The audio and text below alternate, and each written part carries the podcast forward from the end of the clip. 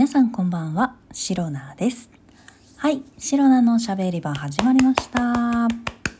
日もセルフ拍手から始めてまいります。えー、2023年8月26日、第165回目の配信でございます。はい、実はですね、最近少しこのシロナのしゃべり場で、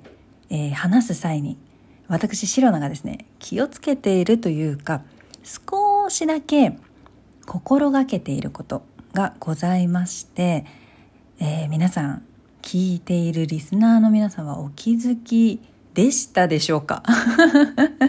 いやもう本当にね気持ちの面意識的にやらないとこれできないなっていうものなのであんまりできていない可能性もありますし聞いていてもそんなにね、えー少し前の配信とね、そんなに喋り変わってないだろうとね、思われるかと思います。はい。実際自分自身でもね、変わってるかっていうぐらいの 本当にあの大した変化がちょっとつけられていないかもしれない点でございます。ですが最近ですね、えー これはですね、もう私、シロナの、なんでしょう、癖というか、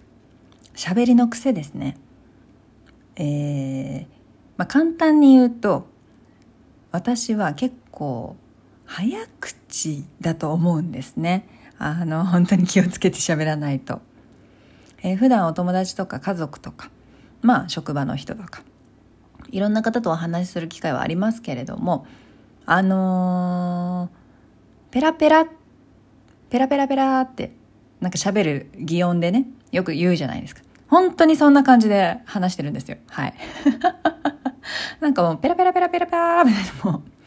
まあ、あの、流暢にと言ったらね、聞こえはいいかもしれないですけれども、いかんせん早口に話してしまいますので、やっぱりこう人によってはね、聞き取りづらかったりとか、うん、なんか早口な人ってちょっと圧を感じたりしませんか怖いというか、なんか、ほら、よくね、オタクな人がさ、自分の好きなジャンルとかさ、なんか漫画とかアニメに関しておしゃべりするときはなんか急に、急にすごい早口になるみたいな。い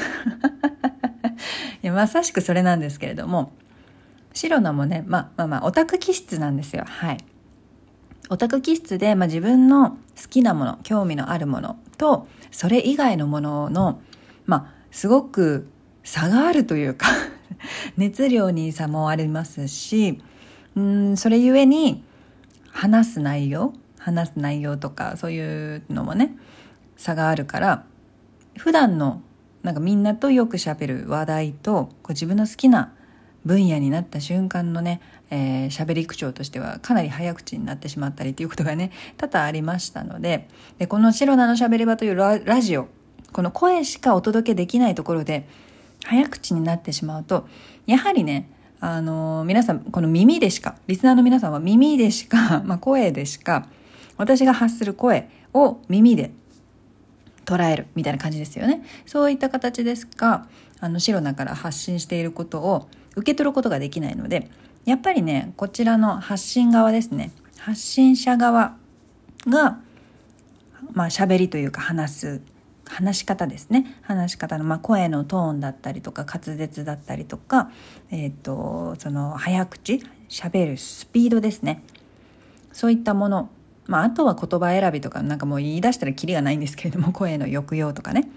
そういったものを気をつけるべきだと思うんですよ。一応ね一応ほらもう一応トーカーだからさ。何言うてんねんと思いますけれどもはい。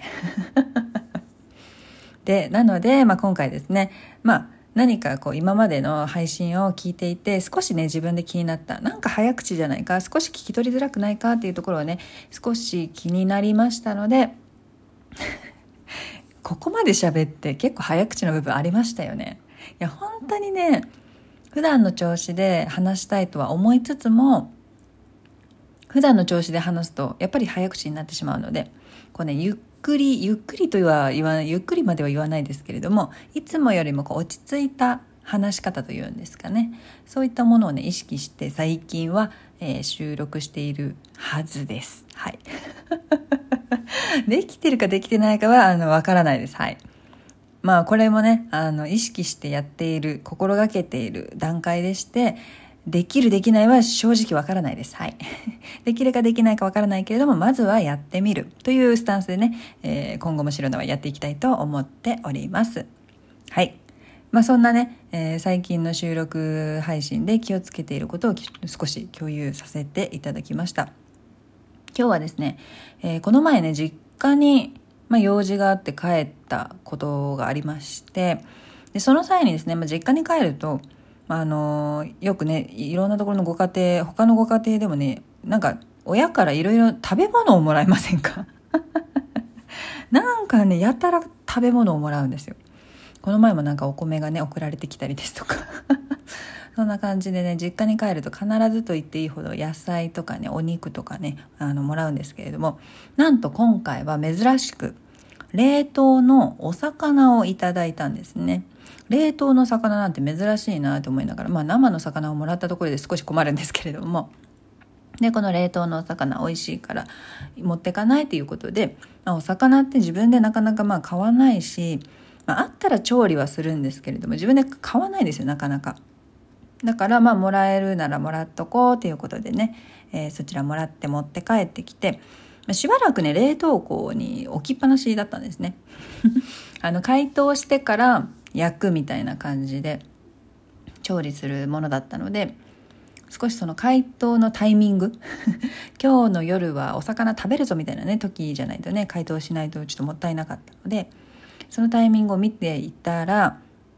あの賞味期限がなんか近づいてたんですよ。で賞味期限が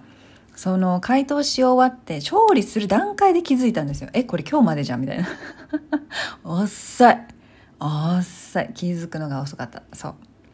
でね今回もらったその冷凍のお魚というのがなんかねあの漬けてある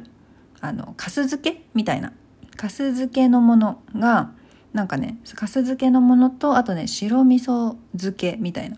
そんな感じのねなんかいろんな種類の、えー、漬けが入っているお魚をいただいて。魚の種類もね